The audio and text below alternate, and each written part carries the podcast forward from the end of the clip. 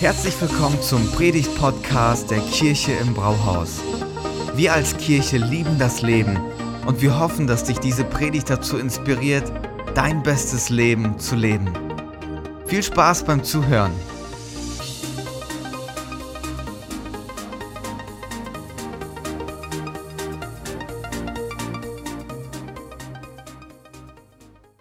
Heute ist Nikolaustag und wir wissen alle, was das bedeutet. Besonders diejenigen von euch, die Kinder haben, ab, ab einem ganz bestimmten Alter, ihr wisst, was ich meine, ähm, die durften nämlich gestern Abend ihren Stiefel, den sie frisch geputzt, vor die Tür stellen konnten, so wie der hier. Ähm, und da gab es bestimmt ein ganz, ganz freudiges Theater heute Morgen. Und ähm, die sind vielleicht viel, viel früher aufgestanden als sonst. Mein Beileid an alle Eltern. ähm, und haben ihre Tür aufgemacht und da stand er dann. Dieser prall gefüllte Stiefel mit Schokolade, Plätzchen, Süßigkeiten, äh, vielleicht auch Spielzeug und richtig spannend. Und ich glaube, jeder von uns wäre heute gerne wieder Kind, oder? Ja? Ich auf jeden Fall. Dieser Moment, wenn man so viel Vorfreude hat ähm, und sich die ganze Nacht und den ganzen Abend ähm, Hoffnungen ähm, gemacht hat, boah, was wird in meinem Stiefel drin sein? Und man hat so eine Erwartungshaltung, die ein fast das Herz zerspringen lässt. Also so war das bei mir vor Nikolaustag. Ich weiß noch einmal, da war ich so aufgeregt, dass ich wirklich nicht schlafen konnte. Und dann hatte ich eine Idee ich habe gesagt, hm, ich werde jetzt mit Absicht einen schlechten Traum haben und dann ähm, werde ich zu meinen Eltern ins Bett huschen. Und das Gute war, daran war, dass ich dann im Dunkeln den Stiefel ausmachen konnte und sehen konnte, was der Weihnachtsmann da reingepackt hatte, so im Umriss. Und das habe ich dann auch gemacht. Bin dann, habe kurz geguckt, drüber gesprungen und zu meinen Eltern ins Bett und habe mich noch mehr auf den nächsten Tag gefreut. ja, das ist dieser Zauber von Weihnachten, wie man so schön sagt. Und diese Erwartungshaltung von Kindern, ähm, die wird auch in ganz, ganz vielen Werbungen gerade aufgegriffen. Ich weiß nicht, nicht, ob euch das schon aufgefallen ist. Ähm, und ähm, bis die Kinder erwarten, ähm, hey, was hat mir ganz persönlich der Weihnachtsmann in meinen Stiefel gepackt? Und sowieso sehen wir den Weihnachtsmann gerade überall. Also in der Deko, ähm, auf irgendwelchen ähm, Plakaten, auch auf Produkten, die gerade als limitierte ähm, Edition auf den Markt kommen. Und dieser Santa Claus ist gerade wirklich, wirklich überall. Und mit dem Weihnachtsmann verbinden wir als Erwachsene etwas, wovon wir ganz genau wissen, ach, das ist Humbug, das ist alles gar nicht echt. Ähm, auch wenn der Santa Claus ähm, ja eigentlich einen echten Ursprung hat, der Nikolaus von äh, Mira, der auch Armen und Kindern was geschenkt hat. Aber wir wissen ganz genau, mit mir persönlich hat es gar nichts zu tun. Das ist nur eine schöne Sache, die Kinder freuen sich und fertig. Auch wenn wir gerade überall hören, Santa Claus is coming to town, wenn wir einkaufen gehen, überall hören wir diese Lieder. Und als Kinder waren wir so ähm, fasziniert von diesem Gedanken, boah, der Weihnachtsmann, der kommt zu mir in den Kindergarten, in die erste Klasse und macht mir eine Freude. Und das verbinden wir mit diesem Zauber von Weihnachten. Aber irgendwann kommt die Weihnachtsmann-Falle, nenne ich es jetzt einfach mal. Irgendwann finden wir heraus, oh, das Ganze ist ja eigentlich ziemlich unspektak äh, unspektakulär. Ich hoffe, hier sitzen gerade keine Kinder. ähm, und ähm, wir wissen dann, hey, es sind eigentlich meine Eltern, die diesen Stiefel füllen. Das ist gar nicht der Weihnachtsmann. Und dann ist es fast eine Beleidigung, ähm, wenn jemand zu uns auf dem Schulhof sagt, so was, du glaubst immer noch an den Weihnachtsmann? Und wir werden älter, wir erleben Weihnachten jedes Jahr, irgendwie immer gleich. Ähm, wir freuen uns, die Deko, das Essen, das Beisammensein, das ist so schön. Aber irgendwann hört, hören wir auf, diesen Zauber von Weihnachten, hören wir auf daran zu glauben. Und wir hören auf, so eine Erwartungshaltung, so eine Vorfreude zu haben. Wann ist das letzte Mal, dass wir mit solchen Kinderaugen ähm, voller Erwartung auf etwas gehofft haben, ähm, dass etwas Großartiges passiert? Oder wann haben wir bildlich gesprochen das letzte Mal unseren Stiefel rausgestellt und erwartet, dass er gefüllt zurückkommt. Und hier ist die Frage, die ähm, wir uns in dieser Predigt stellen wollen. Ist das Wunder von Weihnachten ein naiver Kinderglaube, so wie ich glaube an den Weihnachtsmann? Oder lohnt es sich, einen genaueren Blick in die Krippe hineinzuwerfen? Es ist nämlich so, dass nicht nur Weihnachten für uns an diesem Wundersamen verliert. In unserem Alltag erleben wir das immer wieder. Ein Beispiel. Neulich war ja Black Friday und der eine oder andere von uns hat vielleicht einen richtig guten Deal geschossen. Vielleicht hast du dir die neueste Apple Watch geholt und du bist so richtig begeistert, was dieses kleine Ding alles kann. Ähm, ja, du bist die ganze Zeit am Rumspielen und was, es ist auch ein Walkie-Talkie mit jemand anders, der auch einen hat. Ziemlich, ziemlich cool. Also das fand ich ziemlich cool. Ähm, aber irgendwann, sei es ein paar Monate, vielleicht ein Jahr später, ähm, hören wir auf, irgendwie dieses Ding besonders zu finden. Irgendwann kommt eine neue Apple Watch auf den Markt, die noch viel coolere Sachen kann. Oder wir erleben das in einer Beziehung.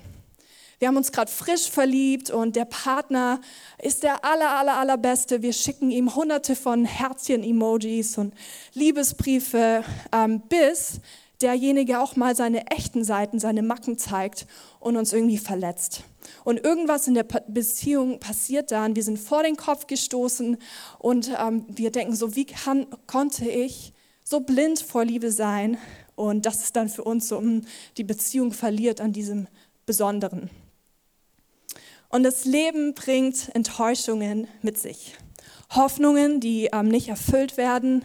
Gebete werden gesprochen und man hat irgendwie das Gefühl, Gott, hast du das überhaupt gehört? Interessiert dich das überhaupt? Und vielleicht haben wir für einen kranken Angehörigen gebetet und nichts ist passiert, ist nicht gesund geworden. Oder den Job, den wir ähm, nach unserer Ausbildung so unbedingt haben wollten, der ging an jemand anders. Ähm, unser unvoreingenommener Kinderglaube verwelkt irgendwann.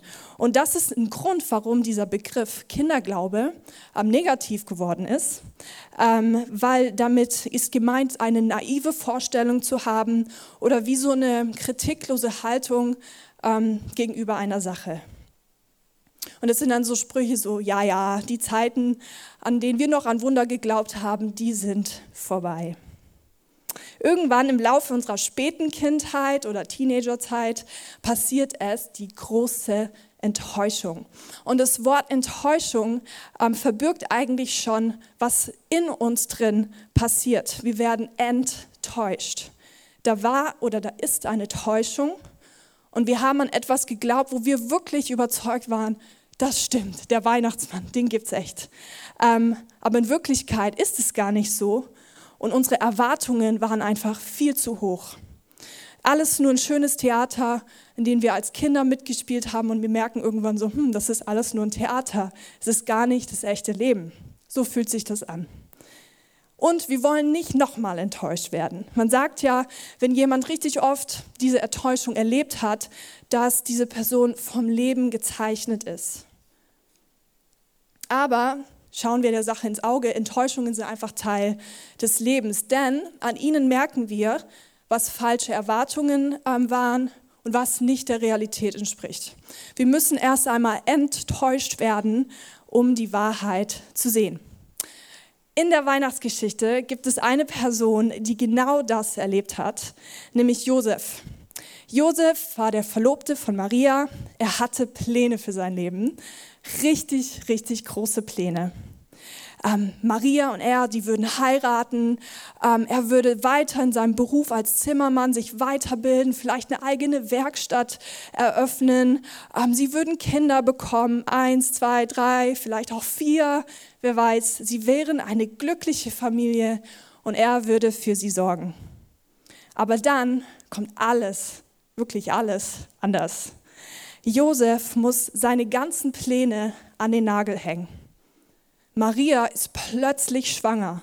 Die Leute reden, sein Ruf als Zimmermann und zukünftiger Familienvater wird befleckt. Sein Stolz ist kaputt und seine Perspektive für sein Leben ja irgendwie völlig in Frage gestellt. Und dann erlebt Josef etwas richtig Erstaunliches. Das können wir nachlesen in Matthäus 1. Josef, ihr Verlobter, war ein Mann mit aufrechter Gesinnung. Er nahm sich vor, die Verlobung aufzulösen, wollte es jedoch heimlich tun, um Maria nicht bloßzustellen. Während er sich noch mit diesem Gedanken trug, erschien ihm im Traum ein Engel des Herrn und sagte zu ihm, Josef, Sohn Davids, zögere nicht, Maria als deine Frau zu dir zu nehmen. Denn das Kind, das sie erwartet, ist vom Heiligen Geist. Sie wird einen Sohn zur Welt bringen, dem sollst du den Namen Jesus geben, denn er wird sein Volk von aller Schuld befreien. Okay, Josef steht hier vor einer riesengroßen Herausforderung, nämlich die Herausforderung zu glauben, was der Engel sagt, obwohl er schon längst enttäuscht worden ist.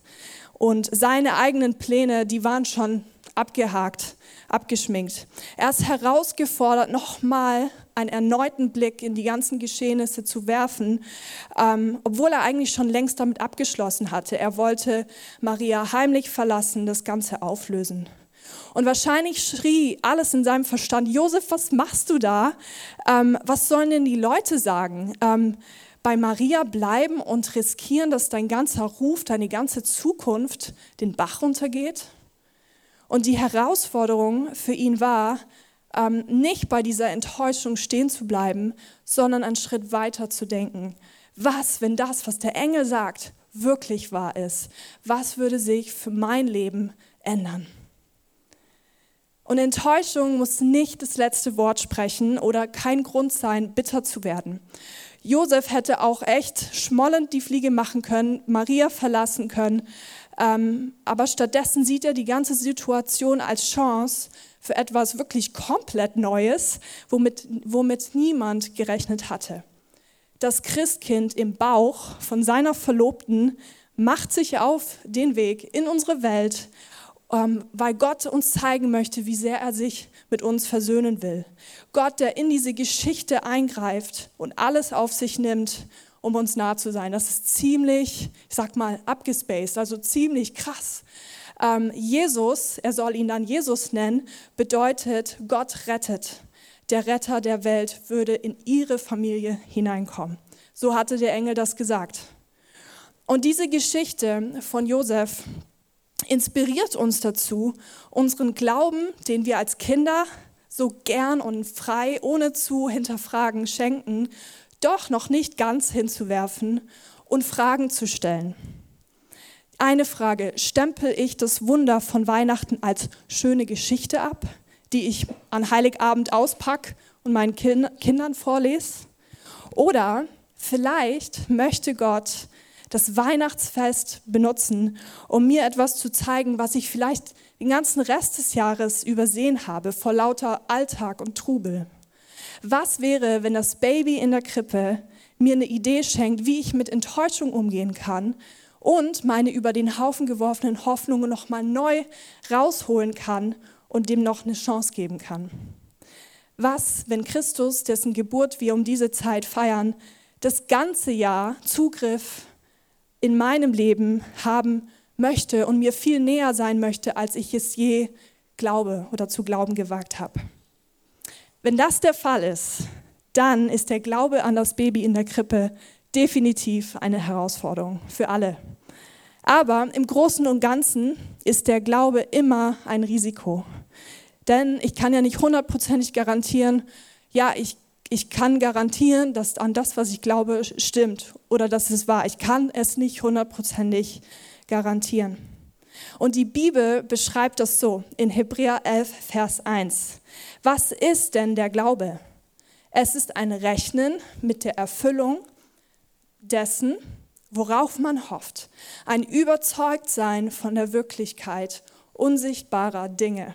Oder jetzt noch mal ganz vereinfacht ausgedrückt, Glaube heißt, damit zu rechnen, dass sich unsere Hoffnung erfüllt. Aber es geht hier gar nicht einfach nur um den Glauben an etwas, so wie ich an den Weihnachtsmann glaube, sondern es geht hier um einen Glauben, der ganz, ganz eng mit Beziehung verknüpft ist. Es geht um einen Gott, der in meinem Leben eine aktive Rolle spielen möchte und der alles auf sich genommen hat, von seinem Thron in die Krippe hinabzusteigen, ähm, um meinem Leben einen neuen Sinn zu geben.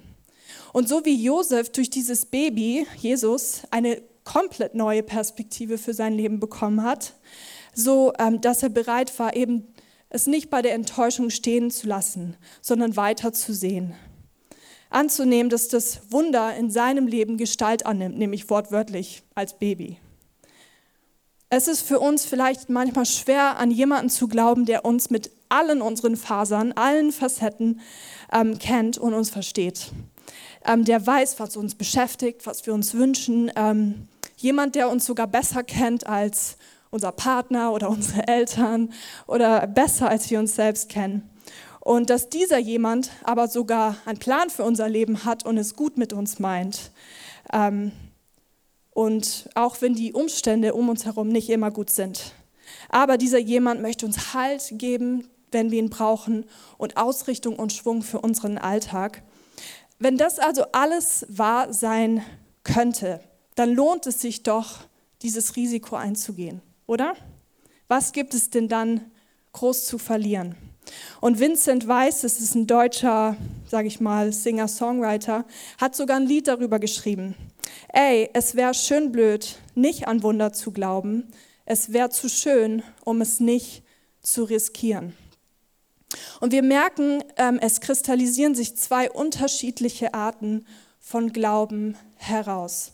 Der eine ist eben dieser naive Glaube, okay, ich glaube an den Weihnachtsmann, ich glaube an die Zahnfee, ähm, ich glaube, dass Gott wie so ein Wunschautomat ist, ich bete und dann sehe ich das, was, wofür ich gebetet habe direkt. Ähm, aber wenn dieser Wunsch nicht in Erfüllung geht, dann bin ich beleidigt, dann bin ich verletzt und ich denke dann, oh Gott hat das Gebet nicht gehört. Und die andere Art von Glauben, ähm, ist das Risikoglauben einzugehen, weil ich in einer Beziehung zu dem stehe, an den ich glaube. Beziehung ist eigentlich immer ein Risiko. Als ich Thomas geheiratet habe, ich habe euch ein schönes Bild mitgebracht, sahen wir noch ganz anders aus, bin ich auch ein Risiko eingegangen. Ähm, unsere Ehe hätte ganz anders laufen können und wir sind jetzt bald schon sechs Jahre verheiratet. Ich weiß, manche von euch denken so, ach, wie süß, die haben noch alles vor sich. Ähm, ähm, aber ich bin echt dankbar, ähm, weil ich hätte ganz viele Erfahrungen nicht gemacht, dass Thomas und ich uns gut verstehen, dass wir zusammenhalten, ähm, wenn ich dieses Risiko am 31. Januar 2015 nicht eingegangen wäre. Und so geht es Gott auch gar nicht um unseren stumpfen Glauben an ihn. Er möchte eine Beziehung, eine Freundschaft zu uns aufbauen. Er möchte in unserem Leben involviert sein, ähm, weil es ihm einfach nicht nur einfach darum geht, dass wir an ihn glauben, sondern er möchte ähm, das Teil von unserem Leben sein. Er hätte auch ganz einfach ein Wunder in den Himmel zeichnen können oder irgendwie ähm, ja, uns irgendwie wissen lassen können, dass er da ist, aber stattdessen schickt er ein Baby, das auf dieser Welt aufwächst, ein Teenager wird, erwachsen wird und Jesus teilt uns so viel von seinem Herzen mit.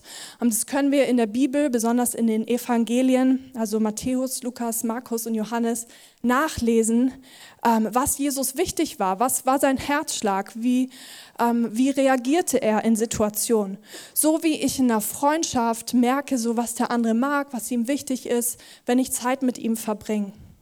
Und wir merken in der Bibel, ähm, was Jesus wichtig ist und dass es ihm immer um Beziehung geht. Ich greife mal ein ganz konkretes Beispiel auf. Ähm, ich habe eine richtig gute Freundin, die ich schon seit der fünften Klasse kenne und sie ist dann nach der ähm, zehnten weggezogen. Und irgendwann haben sich unsere Wege getrennt, also geografisch. Sie wohnt jetzt in Heidelberg und wir sehen uns wirklich echt selten, so alle zwei, drei Jahre.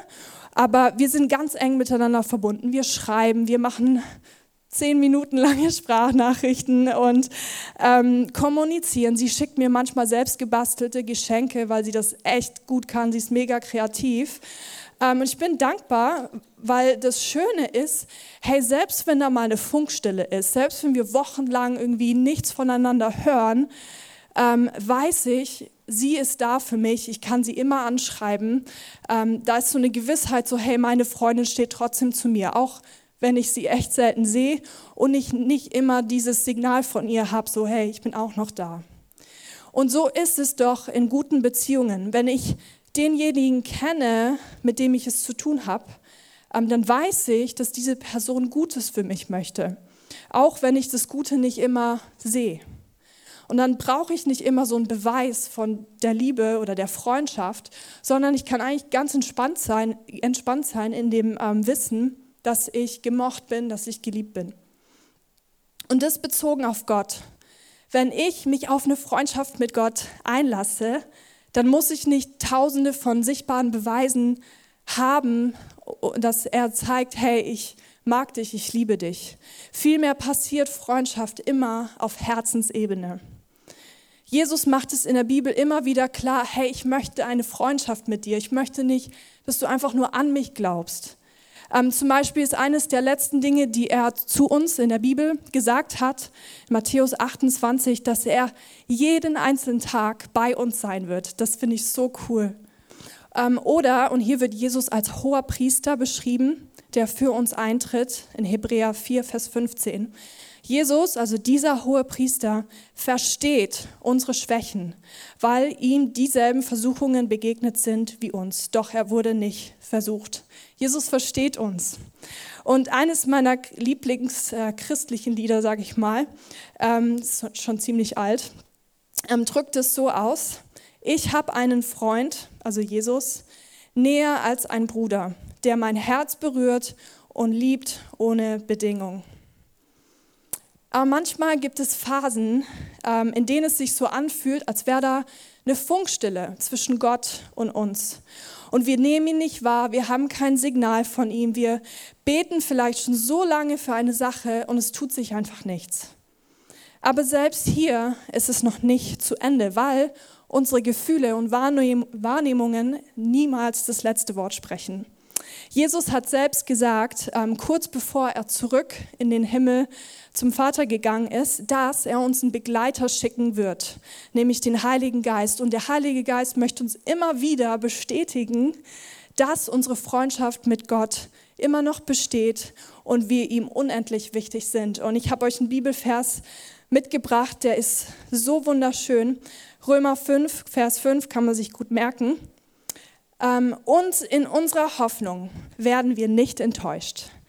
Denn Gott hat uns den Heiligen Geist gegeben und hat unser Herz durch ihn mit der Gewissheit erfüllt, dass er uns liebt.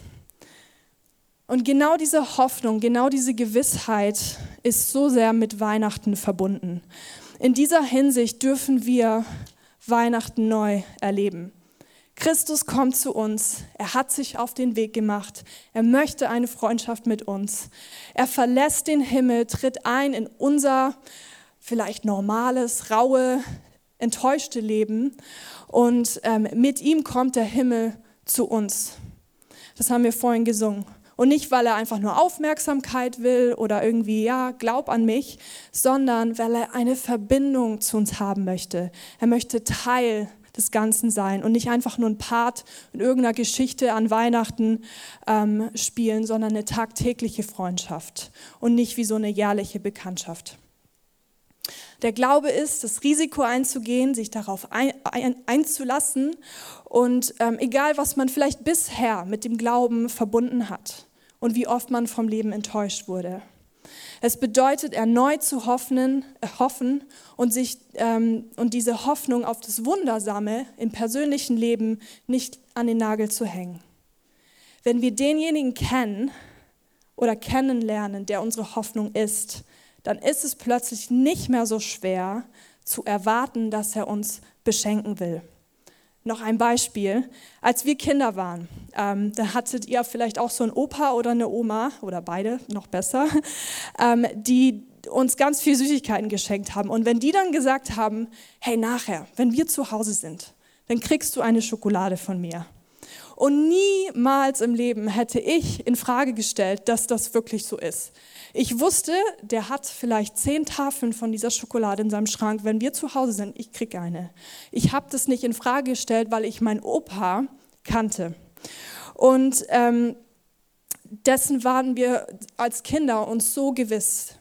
Ähm, und der Schreiber des Hebräerbriefes, der greift diese Gewissheit, greift er auf, die wir als Kinder hatten ähm, und die uns in guten Beziehungen auch immer wieder begleiten dass nämlich derjenige, mit dem wir es zu tun haben, sein Wort hält. In Hebräer 10, Vers 23 steht, wir wollen an der Hoffnung festhalten, zu der wir uns bekennen und wollen nicht schwanken, denn Gott, der die Zusagen gegeben hat, steht zu seinem Wort, so wie der Opa zu seinem Wort gestanden ist und sogar noch mehr als der Opa, weil mein Opa war auch ein Mensch. Und das ist eine Zusage, die Gott uns macht, ähm, eine Zusage, die er uns macht, ist, hey, ich höre dich, wenn du zu mir betest, ich bin da, auch wenn du das nicht immer siehst. Und ähm, in Jeremia 29, 12 bis 14 steht, hey, wenn ihr dann zu mir rufen werdet, ich will euch antworten. Wenn ihr zu mir betet, will ich euch erhören. Wenn ihr mich sucht, werdet ihr mich finden. Ja, wenn ihr ernsthaft mit ganzem Herzen nach mir verlangt, werde ich mich von euch finden lassen. Das ist doch mal eine richtig ermutigende Zusage und sie ist vertrauenswürdig, aber ein Risiko, so wie der Glaube. Es ist im Grunde wie sein Stiefel rauszustellen, wie unsere Kids das gestern Abend gemacht haben. Aber der Unterschied ist, Herr Jesus möchte unser Lebensstiefel füllen. Es ist vielleicht nicht immer drin, was wir erwarten. Das haben wir anhand von der Geschichte ähm, von Josef gesehen. Aber was, wenn in unserem Stiefel viel bessere Sachen sind, als wir es je für uns selbst planen würden? Äh, wenn da Dinge reinkommen, die Bestand haben, Dinge, die uns Bestimmung geben und ähm, wenn Gott uns in seinen Plan mit hineinnimmt. Okay, so, was heißt das jetzt ganz konkret? Du darfst deinen Stiefel nochmal ganz neu rausstellen oder zum ersten Mal rausstellen. Vielleicht ist er ganz verstaubt und schmutzig, so wie der hier, so richtig abgewetzt, voller Leben und Enttäuschung. Ähm, und vielleicht hast du ja ähm, schon mit dem Glauben lange abgeschlossen, gesagt, ach, das ist doch alles Humbug. Ähm, Vielleicht bist du auch in einem christlichen Elternhaus aufgewachsen, hast es tausendmal gehört, aber es ist für dich keine alltägliche Herzenssache, sondern eher wie so eine Onkel-Tanten-Bekanntschaft, die man dann mal so am 25. Dezember sieht. Aber du darfst einen Schritt gehen, heute, diese Woche. Vielleicht bedeutet den Stiefel rausstellen für dich auch einfach nur die Türe einen ganz kleinen Spalt aufmachen. Kosten tut es alles gar nichts nur Überwindung. Wir dürfen als, äh, uns jetzt die Frage stellen, hey, was könnte das ganz konkret für mich bedeuten, den Stiefel rauszustellen, also nicht nur bildhaft. Vielleicht ist es, dass du einen ersten Schritt auf Gott zumachst. Oder es ist, dass du ein Gebet aussprichst, das du schon lange aussprechen wolltest und dir auf dem Herzen brennt. Vielleicht bedeutet es auch, dass du Gott in einen Bereich deines Lebens mit hineinnimmst, den du vor ihm verschlossen hast. Ähm, oder du hast schon lange nicht mehr die Hoffnung gehegt, hey, ich bin Gott wichtig, er möchte, dass ich Teil davon bin, was er tut. Mit meinen Gaben, mit meinen Persönlichkeiten braucht er mich und er möchte mich dabei haben in seinem Plan für diese Welt. Was bedeutet es für dich ganz konkret, dein Stiefel rauszustellen? Die Frage darfst du dir stellen diese Woche ähm, in dieser Adventszeit. Und ich möchte dich herausfordern und ermutigen, nutze doch diese Adventszeit, um deinen Stiefel rauszustellen und gespannt und voller Hoffnung zu erwarten, wie Gott ihn dir gefüllt vor deine Tür stellt. Amen. Ich möchte noch ein kurzes Gebet sprechen. Ja, Jesus, ich danke dir, dass du in unsere Welt gekommen bist und du hast so oft Wege, die für uns so abstrakt sind und ja wirklich out of the box. Wir ähm, sind manchmal total überrascht davon, wie du Dinge machst. Und das hast du in der Weihnachtsgeschichte ähm, bewiesen.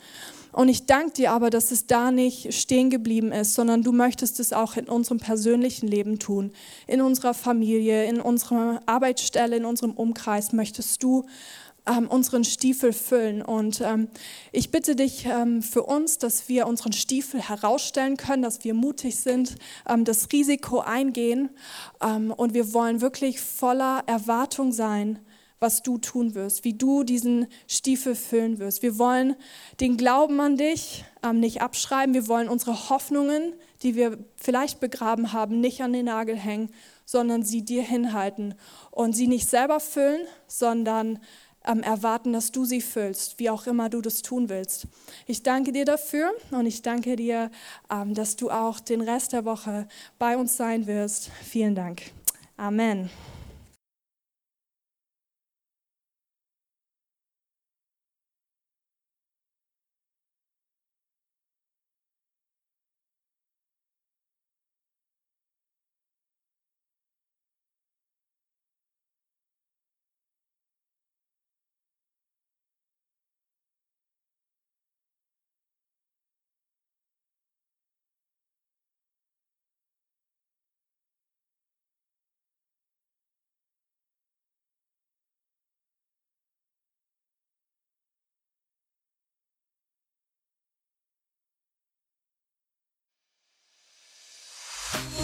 Vielen Dank fürs Zuhören.